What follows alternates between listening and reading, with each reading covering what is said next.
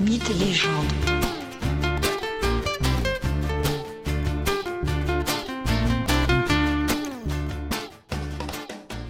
Bonjour à tous et bienvenue dans ce nouvel épisode de Mythes et légendes. Aujourd'hui, je vous propose de poursuivre la découverte des grands mythes classiques de l'Antiquité gréco-romaine avec le célébrissime mythe de Thésée et du Minotaure.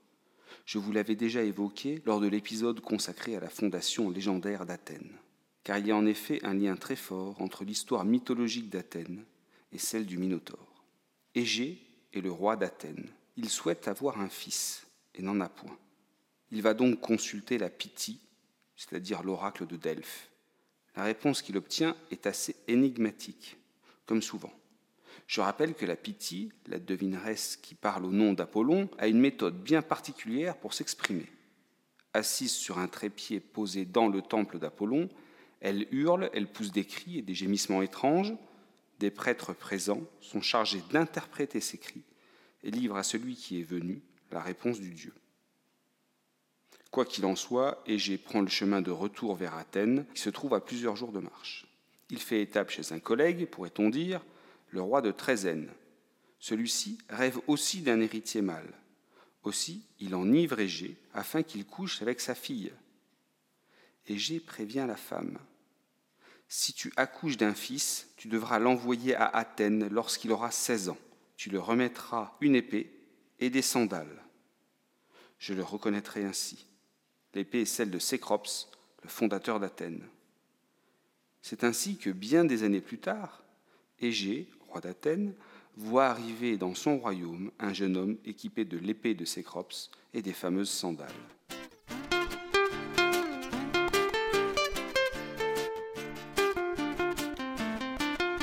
Égée et son fils Thésée se partagent alors le royaume d'Athènes. Les deux rois doivent assumer un terrible tribut. Tous les neuf ans, Athènes doit livrer à Minos, roi de Crète, quatorze Athéniens, sept garçons et sept filles. Ces quatorze sacrifiés servent à nourrir le Minotaure. Le Minotaure est ce puissant monstre ayant un corps d'homme surplombé d'une tête de taureau. Cette créature est née d'une relation abominable entre un taureau blanc envoyé par Poséidon et Pasiphae, la femme du roi Minos. Le Minotaure, si dangereux, a été enfermé dans un labyrinthe construit par le génial Dédale. On ne peut en trouver la sortie. Ainsi, le monstre ne risque pas de se promener en Crète. Thésée, fils d'Égée et roi d'Athènes, décide donc de s'embarquer pour la Crète et se porte ainsi volontaire pour rentrer dans le labyrinthe de Dédale, espérant trouver le Minotaure et le tuer. Il libérerait ainsi Athènes de l'affreux tribut.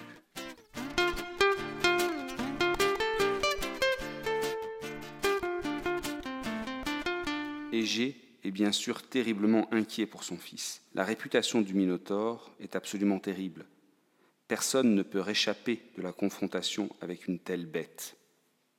Aussi, le père, Égée, demande à son fils, Thésée, de ne pas le laisser trop longtemps dans l'inquiétude, dans l'ignorance de l'issue du combat.